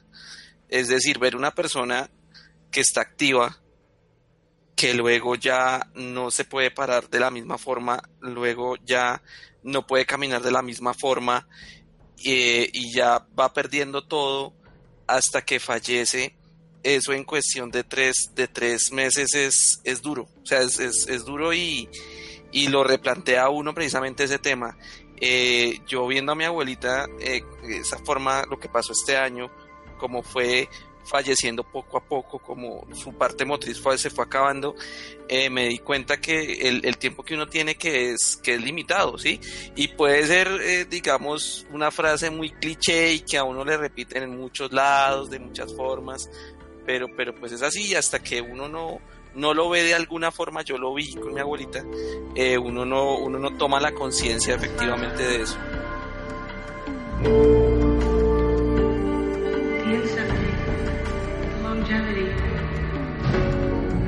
¿Aislado? ¿Amenazado por la radiación? No sufra riesgos innecesarios y emigra a las colonias exteriores. Replicantes a tu servicio. Nuevas tierras en planetas terraformados. Vírgenes limpios y sin peligro. Ven a las colonias exteriores. La oportunidad de una nueva vida al alcance de todos los bolsillos.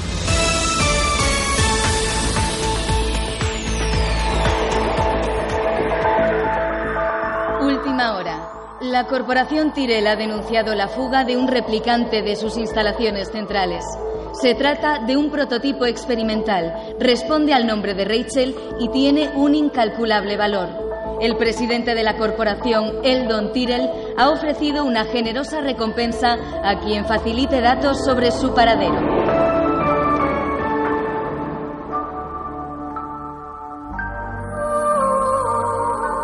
Comunidad Hablemos con nuestros seguidores en las redes sociales. Muy, muy agradecido con ustedes por haber participado en el día de hoy. Yo quisiera pues también comentar algunos, algunas ideas que pues, nos han enviado acerca de justamente esa, esa idea de, si ya nos queda muy poco tiempo de vida, ¿qué haríamos? Por ejemplo, eh, w del podcast Un Show Más dice, dejo de pagar deudas, dejo el trabajo y empezaría a llorar bastante. él dice que es lo que haría si le quedara muy poco tiempo de vida. Kiwi Rocker dice que actualmente está ahorrando para darse un gusto, un proyecto grande que tiene, pero si ya se entera de eso, pues coge ese dinero y se dedicaría los últimos días de su vida a viajar, a conocer lo que le hace falta por conocer. También tenemos a través de Twitter, Rafael Soto dice, haría un videoblog con mis memorias, muy parecido a lo que dijo Natu, aunque en vez de libros, pues él lo haría a través de las redes sociales o YouTube, principalmente. Por ejemplo, arroba Entebras dice, eh, viajaría a Japón y me quedaría a vivir allá en Akihabara. Dice que para los que no conozcan, pues es como una de las cunas frikis más importantes de, del, del mundo. Y Colas dice, de lo siguiente. Trataría de hacer un checklist de los principales pendientes que tiene en la vida y trataría de dejar algún legado, ya sea grabando podcast, escribiendo libros, muy similar a NapTube también, o haciendo videos. Y bueno, esos serían como pues algunos de los comentarios de, que nos han enviado a través de las diversas redes sociales. Y bueno, entonces ya para finalizar el podcast del día de hoy hablando de Blade Runner, unas rondas finales, algunas ideas que se nos hayan quedado pues acá pendientes y que ya quieran mencionarlas. Aquí en este punto pues le vamos a dar una, un agradecimiento a nuestro amigo Andy Arias del podcast CryptoCats. Muchas gracias por participar el día de hoy y de pronto algunas conclusiones que quieras pues, mencionar acá de esta película de Blade Runner, alguno, alguna idea que de pronto quieras eh, compartir que se nos haya escapado hasta el momento, pues antes de despedirte. No, muchísimas gracias por haberme invitado. Lo primero, un placer conocerles pues a todos, haber compartido micrófonos con, con todos. Y sobre la película lo que puedo decir es que la verdad, la verdad, eh, para alguien que no era amante de Blade Runner, me ha encantado me ha encantado la segunda, me encantó mucho la primera, la primera, la segunda vez sí, la primera no, la primera pestó, pero la segunda vez que la vi sí me encantó. Y esta nueva película también me, me llenó bastante, vamos, me hizo pasar el rato bastante, bastante agradable. No me parece larga, la verdad es que no me parece larga, me parece que tiene bastantes dosis de acción, la, desde el principio, desde, donde vemos acá pelear con Bautista, hasta el final. Eh, va teniendo esos pinceladitas de acción, así que la película me, pues me hizo, por lo menos a mí, me mantuvo entretenido durante todo, durante todo el metraje. Eh, la verdad es que espero esa tercera parte porque como se mencionó al principio, creo que sí va a haber una tercera parte. Así que bueno, espero para ese sí estar completo en el programa y que me inviten otra vez. ah, bueno, Andy, muchas gracias por participar el día de hoy acá en el Logos Podcast. Un saludo y bueno, muy pronto entonces seguiremos en contacto a través de las diversas redes sociales. Muchas gracias por, por, habernos acompañado, pero ten cuidado con eso de compartir micrófonos, ¿no? Ya sabes lo de Ben Ring. bueno, un saludo a todos. bueno, muchas gracias, Andy. que la pasen genial. Chao. Chao. Natu, Blade Runner, ¿qué tal le pareció?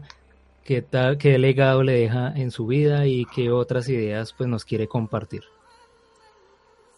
No, pues de pronto enlazándolo, enlazándolo ya con la última pregunta, lo que significa la esclavitud es que eh, como una muerte que está aplazada y usted no tiene capacidad de decisión, porque usted le podría preguntar lo mismo a un esclavo, pero el esclavo ¿qué le va a decir? Le va a decir, no, pues voy a seguir trabajando para sobrevivir estos, este año y, ya no puedo hacer más. Entonces, de pronto relacionado con la esclavitud que mencionan en Blade Runner, y a veces uno como que, ve esos personajes y sí tienen mucho coraje porque pues perfectamente podrían seguir allá matando igual se van a morir en cuatro años por, el tiempo que les haya programado. Pero entonces ellos, bueno, viéndolo así porque ellos saben que van a morir, pero saben que, que, tienen, que tiene que haber un trasfondo más en la vida que tienen que simplemente obedecer las órdenes y es cuando se revelan y esa rebelión es el legado que ellos dejan, a pesar de que mueren, ¿sí? Y eso definitivamente sí es algo muy humano. Y bueno, la película lo plantea en los replicantes, pero eso ha sido una constante en la humanidad, ¿no? O sea, buscar, la, los medios para tener una vida que sea significativa. Ah, yo leí en un cómic por ahí que decía que, bueno, algo así como que cómo, cómo prefería suicidarse. Y dice, no, pues yo para morir rápido y sin dolor eh, pegaría un tiro en la cabeza. Y el otro le dice, uy, no, yo preferiría eh, trabajar de 30 años y sería una muerte lenta, pero pero tendría más tiempo. o sea, es como una muerte a largo plazo, algo así, ¿no? Creo que lo dije mal, pero la idea es esa, como que a la larga si uno es esclavo, es como... Matarse lentamente. Matarse lentamente. Entonces rescato eso de la, de la película y trayéndola a la vida real, o sea... Ah, hay que buscar la, la, libertad suficiente en la vida para tener una vida significativa. Ah, bueno, perfecto. Bueno, Natu, muchas gracias por participar en el podcast del día de hoy hablando de Blade Runner.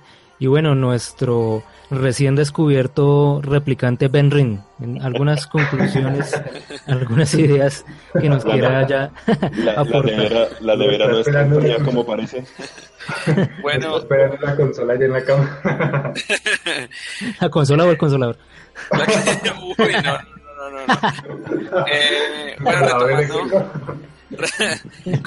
no, la, muñeca inflable es la que me está esperando allí.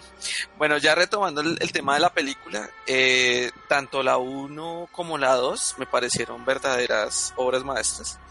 Eh, pues para los, los podescuchas, eh, les diría que es muy, muy, muy, muy bueno que se lean el libro. Si ya el de Philip K. Dick, el de Sueñan los androides o novedades eléctricas, si ya, si ya leyeron el libro, vuelvan a leer y eh, algo que ha pasado con esta película es eh, volver nuevamente a retomar esos, esos cuentos cortos de Philip K. Dick. Eh, he leído algunos cuentos cortos en estos días justamente y quiero retomar todos estos libros que son que son muy interesantes y recordemos que que Philip K. Dick así como lo dijo 01 hace un momento eh, pues también eh, pues toda la cantidad de películas que se han basado en, en sus historias está pues Total Radical, está eh, hay otra película que en este momento se me, se me, se me sale un poco Minority Report. esa, gracias, Minority Report y eh, también obviamente influenció mucho eh, con Matrix. Entonces, eh, realmente Philip K. Dick es, es, es, un universo impresionante y pues es animarlos a todos a que, a que retomen todas las historias de Philip K. Dick, si, si les gustó la película y pues eh, poder profundizar en estos temas. Entonces, muchas, muchas gracias de verdad. Eh, fue todo un placer estar acá en este, en este Logos Podcast. Esperemos que haya sido también para todos de, del agrado. Bueno, Benrin, muchas gracias. Y bueno, nuestro Nexus de cabecera, que nuestra, nuestro Nexus 9 o Nexus 10. Ya para cerrar entonces este podcast del día de hoy hablando de Blade Runner, algunas conclusiones que nos quiera comentar. Bueno, nada, eh, eh, digamos que de las, de las cosas que se nos escaparon, se nos escaparon muchas, muchas, muchas cosas se nos, se nos vuelan. La película da para un podcast digamos que un poco largo, no tanto como un lode, pero, pero sí digamos que, que, se nos quedan muchas cosas. Algo que me pareció interesante es que muchas películas de inteligencia artificial y sobre todo de, de, robots, uh, digamos que ayudantes de los humanos, siempre hablan de las leyes de, de la robótica, de, Isaac Asimov. Creo que es como lo, lo, lo que rodea a todas estas películas y en esta de alguna forma no se ve. No, no, tienen esas, esas tres leyes implantadas en las que básicamente permiten proteger al humano de, de la inteligencia artificial. Eh, eso, eso siento que, que no, lo, no, lo, pudimos hablar, pero pues queda ahí como en el, en el, tintero, en el, eh, la rebelión de los, de los replicantes, por ejemplo. Eh, otra cosa que no, que no comentamos mucho, que discutimos bastante, fue lo larga de la película. Yo estoy de ambos lados, fue larga, y si había escenas que se pudieran cortar, pero si se cortaran, no sería la película que fue. Entonces, eh, tengo claro en la cabeza una, la pelea final eh, entre la, la replicante de Wallace y K, y hay, digamos que hay parte de la pelea que es demasiado monótona, o sea, como que una y otra vez y otra vez el, el se me olvida cómo se llama. El, el combate. Sí, el combate es, es, como un poco repetitivo.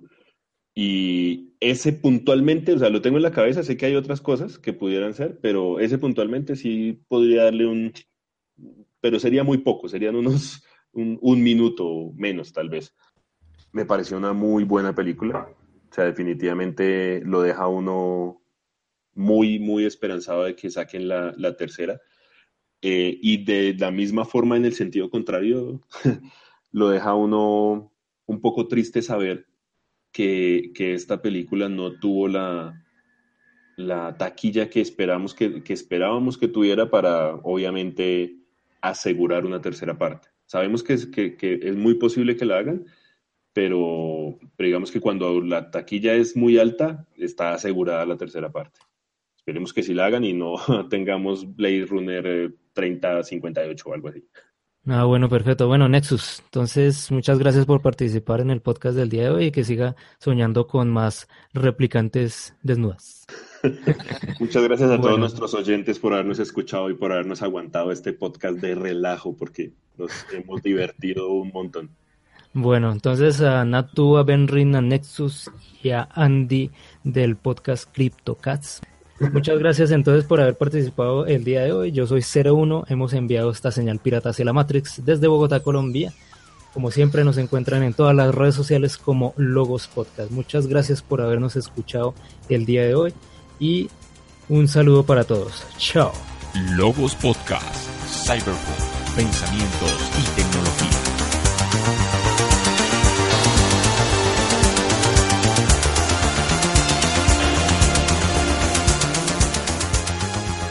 Curiosidades. Venga, Benrin, le tengo una, una pregunta. Yo sé que usted, cuando vio estas dos sagas de, bueno, estas dos películas, perdón, Blade Runner 1, Blade Runner 2049, al final usted quedó con la idea de que Descartes era un humano. Y cuando, pues ya internamente antes de preparar este podcast hablamos acerca de que Descartes en realidad era replicante, ¿cómo lo tomó usted? Porque eso es un cambio radical en la concepción que usted tuvo de la película. Sí, claro, claro, claro. Eh, fue un cambio, un cambio fuerte porque digamos que Descartes eh, en, en, el, en el primer Blade Runner yo daba por sentado que era humano. O sea, no, no, no, no me pregunten eh, por qué, de pronto porque ya había leído eh, parte del libro. Eh, y, ya daba por sentado que, era humano, ni siquiera, digamos que ni siquiera me lo, me lo cuestionaba. Eh, la parte del unicornio, la famosa, la famosa escena del unicornio, que es, si uno se fija, es la escena en donde queda claramente demostrado que, que Descartes es, es, un replicante. A mí se me pasó, la verdad es que se me pasó, y no se me pasó una, sino las varias veces que vi que vi la primera película. Eh, cuando ya, claro, cuando ya analizando eh, para, este, para este podcast eh, me, di cuenta que, que, efectivamente era, era un replicante, pues al comienzo me chocó porque pues habían muchas cosas que, que perdía sentido ese hecho de que Car fuera exactamente pues un, un, un, replicante, un replicante más, por decirlo de alguna forma. A mí, tanto en la primera como en la segunda, la verdad es que no me deja muy claro de que él, de que él sea un replicante. Sé, por tanto por, por, por digamos, por declaraciones de, Harrison Ford, del director y de tal, de todo el mundo, de que es un replicante, pero, pero en realidad lo dejan muy, como muy abierto. ¿A ustedes qué les, se le queda bien claro de que si es así o no? digamos que, digamos que hay, hay, unos detallitos que yo creo que lo hicieron así. como para que quedara un poco a la imaginación, pero enfocándolo en mi percepción, fue enfocándolo a que él era un replicante. Eh, digamos que ya en la segunda, inclusive, eh, a pesar de que hay, o sea, a pesar de que ya sabemos que es un replicante, que el director lo dijo y dijeron que, él quería que Deckard fuera un replicante, ya en la segunda sigue siendo eh, como oculto ese, ese hecho de que él fuera un replicante. Nadie le dice, usted es un replicante. ¿Sí? Ahí, no, está, abierto así que te lo digan explícitamente. Pero fíjense en esto, Wallace trata a los replicantes como, como una obra fallida. Él habla de ellos como los ángeles, como los no sé qué, pero para él es tan fácil matarlos que son, son un objeto más. Yo creo que Wallace veía a, a Deckard y a, y a Rachel como, como, los, como los replicantes perfectos. Entonces, por lo mismo los trataba, ellos eran, los replicantes eran ángeles y tal vez para él, Deckard y Rachel eran más que ángeles, por decirlo de alguna forma, eran dioses. Él, él los quería por eso, o sea, los, él, tal vez los, los adoraba. Y por eso trata a Deckard como lo trata. Sí, ahí tiene sentido y, para reforzar la teoría de, de que pues Ridley Scott lo dice en una entrevista que sí que, que Deckard es replicante. Pero fíjese que la escena del unicornio yo la vi hace, poco, hace como la semana pasada de nuevo. De hecho, ni siquiera Deckard ni siquiera está soñando. Está en el piano y está pensando en el unicornio. O sea, definitivamente el, no me acuerdo el nombre de este personaje, el que hace las figuritas de papel, sabía Deckard que estaba pensando, ni siquiera sabía que estaba soñando, sino activamente que estaba, en qué estaba pensando y era en los unicornios. Pero, sí, correcto. es que... y, pensando en, los cortos que, van a la segunda película, eh, alguien debía saber que era replicante. ¿Sí? Y pensando en el, la memoria que le implantan a, acá, que es eh, el, protagonista de la segunda, y ver cómo esa memoria es de otra persona que, que al final ya sabremos de quién es la, la, memoria que le implantan, no sé, a mí se me ocurre que pudiera ser esas partes de esas memorias, las del compañero, que en el corto él aparece haciendo también origami, eh, y pudieran ser esas memorias las que le implantaron a Deckard. Alguien tenía que saber que Deckard era un replicante. No podían simplemente ponerlo ahí y decir, ahí está su nuevo compañero que salió de, pues no sé, de la nada. Sí, es curioso también. ocurre hay otra, otro detalle ahí, es que cuando en la primera parte Deckard lo llaman para que eh, empiece a investigar, Deckard no quiere. Y el, y, el, y el man de la estación de policía, como se llama, le dice, quiero de vuelta la magia de Deckard. Entonces eso como que uno podría ponerse a imaginar y decir, oiga, de pronto Deckard era parecido, pero era humano y lo mataron de pronto y le plantaron las memorias al, al, replicante de Deckard porque le dicen, man, quiero a Deckard, quiero la magia de Deckard de vuelta, le dice algo así.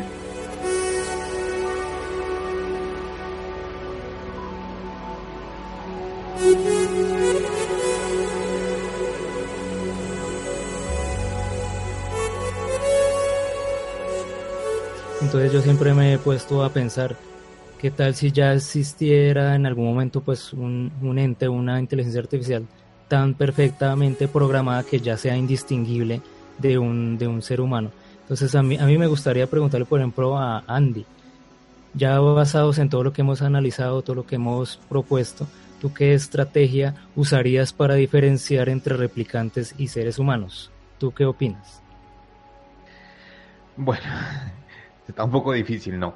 Yo creo que el test que nos presentan en ambas películas, eso también me gustó de la película, de la segunda. El test en la primera película que le hace Deckard, bueno, el que vemos hacer, no, Deckard no, perdón, el que, sí, Deckard, el que hace Deckard, eh, eh, con el, el test que le hacen acá, que es mucho más avanzado, me gustó porque se nota el progreso que hay y que a los replicantes ser más avanzados, pues hay que hacerles un, un test pues superior. En realidad, creo que yo me iría por lo más simple. Si a ellos se les llama portapieles, significa que por dentro tienen una estructura que no es la humana, por lo menos en teoría, ¿verdad? Entonces, pues, no sé, haría tal vez algunas máquinas que detecten ese, ese tipo de material que tienen por dentro, no sé, un tipo de escáner. Recuerdo también la película, creo que se llamaba El sexto día, de, de Arnold Schwarzenegger, que sí, tenía sí. unas marcas debajo de los, de los ojos, creo que eran, ¿verdad? En, la, en, los párpados, creo que eran. Entonces, bueno, que todo eso va en la programación de ellos, de que se les pueda, que no se pueda alterar eso.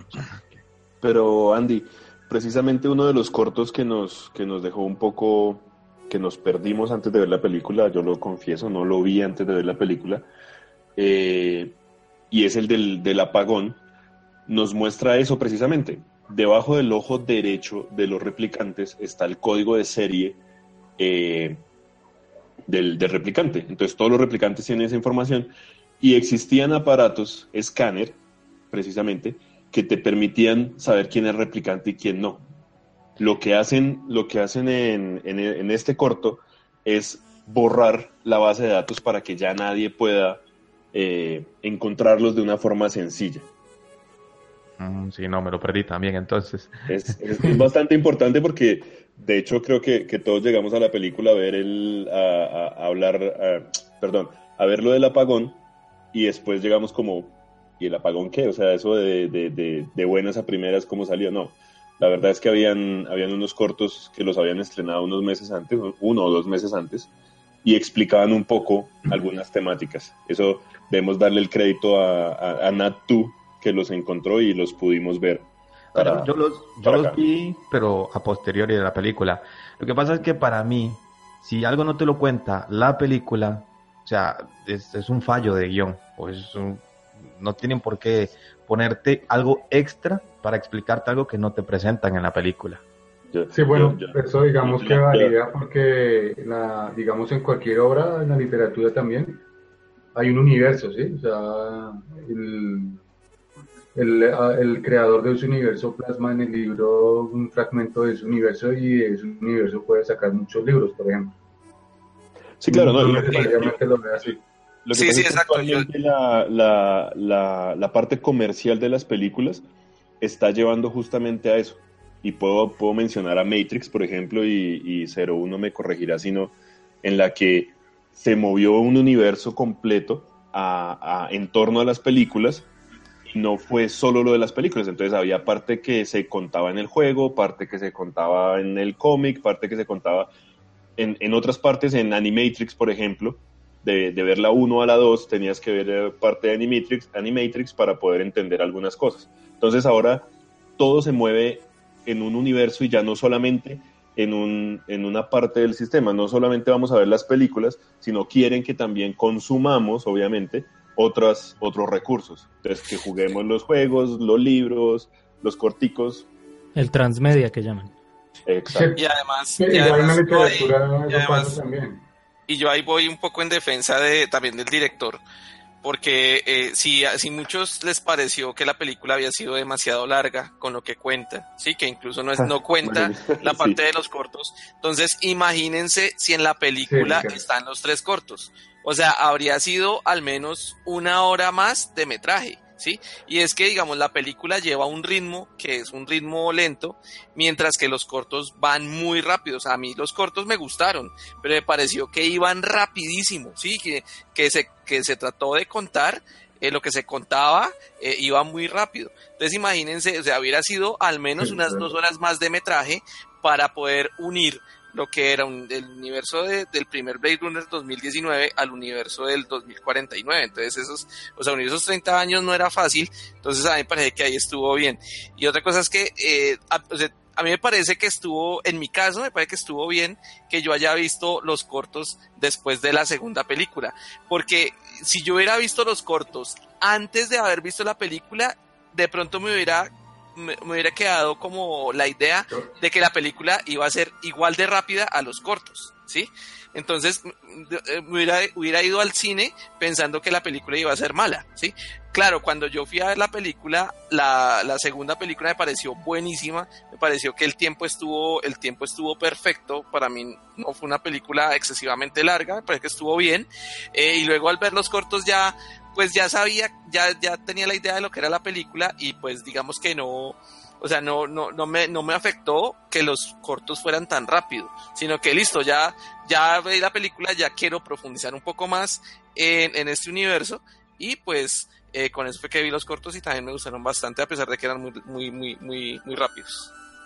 Según, según, o sea, tra- contradiciéndome un poco a lo que acabo de decir y tratando de apoyar un poco a Andy, yo lo entiendo mucho porque eh, efectivamente uno debería poder entender una película completa sin necesidad de tener todo el, sin necesidad de, ay, no, vamos a ver el corto porque tiene que estar el corto allá, o el juego, creo que yo alguna vez lo critiqué con, con respecto a Matrix precisamente, eh, porque habían cosas que uno no entendía en la película. Digamos que aquí fueron un poco menos eh, limitantes, que no era un juego que tenías que comprar, que tenías que jugar, que tenías, estaban los cortos ahí, pero tal vez pudieron haber hecho dos películas más. Tal vez hubieran podido hacer la primera parte con lo que estaban los cortos y dejarnos en, veremos cuando, cuando Wallace empieza a hacer eh, la parte de los replicantes, ¿no? Cuando pide el permiso, entre comillas, para hacer los replicantes de nuevo porque estaban prohibidos, ¿no? Ya, ya estaban prohibidos los replicantes en, en el universo. Entonces, tal vez no le pusieron eh, las ganas a las dos películas o tal vez, porque sabemos que al final nos dejan como que va para una tercera, tal vez no pueden hacer cuatro películas. Entonces Exacto. es, es complejo, es Sí. muy complejo ese- ese- esa parte. Ah, bueno. Sí, lo que pasa es que el 2049, pues es una película eh, que, que se pensó para hacer, o sea, para que continuara ahí en 2049 y no tanto alargarlo más. Que, que claro, pueden haber más películas y yo casi que puedo asegurar, aunque pues sabemos que no, que no fue tan taquillera la 2, o sea, no, no tuvo tan buenos ingresos, pero yo estoy casi seguro que va a haber una siguiente película, ¿sí? Por, y ya estaba, digamos, la 2049 estaba bien pensada así y por eso fue que le agregaron esta parte de cortos que, que, que pues para mí, vuelvo y digo, no, no estuvo mal. Ah, bueno, Yo- perfecto. yo creo que- También Señor. también Solo- un propósito de, de publicitar la película, ¿no? O sea, de todos modos, Sí, sí, exacto. Andy. Sí, solo acabo diciendo, lo, lo del transmedia yo lo entiendo. De hecho, con las películas de superhéroes ocurre eso, por lo general, antes de una gran producción como la que se avecina de Justice League o Como, de eso Batman sí que como- tiene. como las películas de DC, querrás decir. Y eso sí que tiene, eso sí que tiene cualquier cantidad. Sí, no, y también ellos lo que hacen es que publican eh, unos cómics a tipo de precuela de la película que van a salir. Esa parte yo la entiendo, pero por lo general tienen muy poco que ver con la trama al final, simplemente es algo publicitario, pero tampoco, o sea, Sí, no, no exacto, influye como detalles, como sí, como detalles que van simplemente y allá, pero para mí la película debería explicar todo. No sé si han oído también la noticia de que, bueno, la película en sí, el corte, el primer corte que hizo Villanet era de cuatro horas de película. Mm, Sí, me imagino. Ah, bueno. Fueron reduciendo y reduciendo y reduciendo hasta lo que quedó.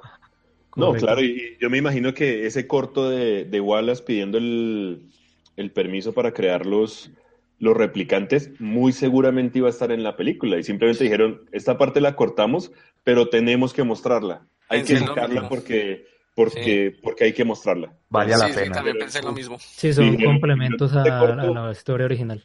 Exacto, este pedacito lo dejamos como corto porque, porque lo No tenemos que mostrar. Sí, exacto. Es curioso. Sí, correcto. Y bueno, eh, aprovechando acá a nuestro amigo Andy del podcast CryptoCast, pues eh, qué tanto en la parte de los cómics, que es como lo, pues el- una de las temáticas que más manejas, han propuesto inteligencias artificiales. A mí eh, de primerazo se me ocurre, por ejemplo, a Brainiac. No sé si estarías de acuerdo y que otras de pronto, eh, no sé, personajes en esta parte de los cómics han propuesto ideas así similares. Pues sí, de hecho, el primero que se me vino a la mente fue Brainiac. Después de ahí, pues como le dije al principio, lo más que leo pues es Superman. Y, y aunque sí aparecen varios, eh, varias inteligencias artificiales alrededor de la historia, creo que Brainiac eh, ejemplifica eh, más o menos lo que podemos eh, comparar con la película de Blade Runner, ya que pues es eh, él al ser una inteligencia artificial se cree superior a cualquier otra raza, porque es físicamente eh, mayor, eh, físicamente mejor que los humanos, él cree que puede estar sobre ellos. Con la película, más o menos lo que vemos es que eh, estos replicantes quieren, ya no quieren ser esclavos. Al no querer ser esclavos, quieren eh, eh, pasar a dominar la tierra o, por lo menos, como repito, es por lo menos lo que yo creo. Por ahí también, bueno, existe como héroes, existe Cyborg, que, que Cyborg, aunque no es una inteligencia artificial, eh, ha variado durante el tiempo. Ahora, aparentemente, pues es producto de una unión con, con inteligencia extraterrestre. No, hay otro también que se me viene que se llama Amazo, o Amazo, con Z. Ese sí no lo he escuchado. Ah, eh, bueno, ese tenía la capacidad de replicar los poderes de todos, de todo el que él viera. Digamos, veía un- un- a, a Superman, entonces adoptaba los poderes de Superman, veía a cualquiera, porque es de la DC, entonces adoptaba esos poderes. Al final, él eh, ya no tiene, no siente competencia entre los, entre los superhéroes y se decide ir a la, a explorar el universo, a, a- a, digamos, a- Nunca lo derrotaron.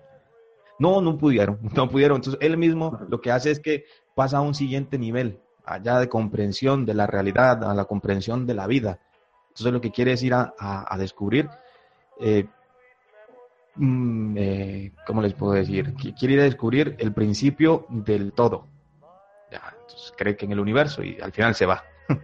Ah, bueno, perfecto. Bueno, muchas gracias por esos ejemplos. Ese último no, no lo había escuchado. Muchísimas gracias por... Repeat after me. Cryptocast. Menos mal, menos mal se, se edita. Del podcast CryptoCast. Muchas gracias No, por déjalo así. los bloopers después de, de los créditos.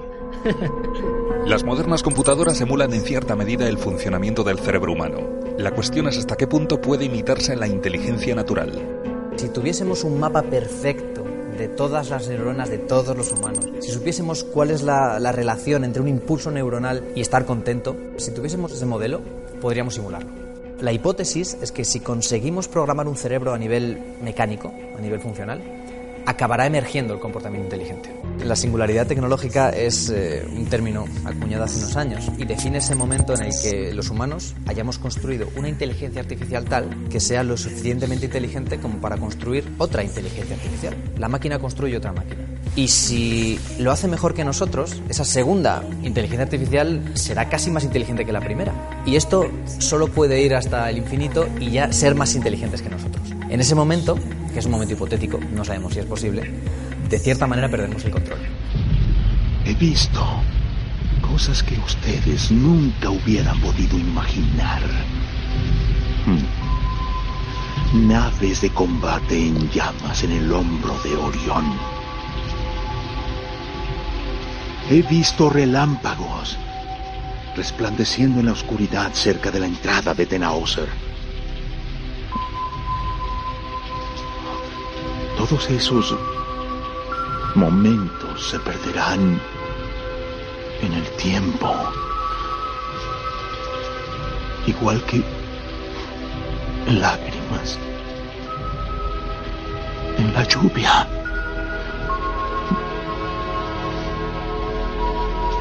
Llegó la hora de morir.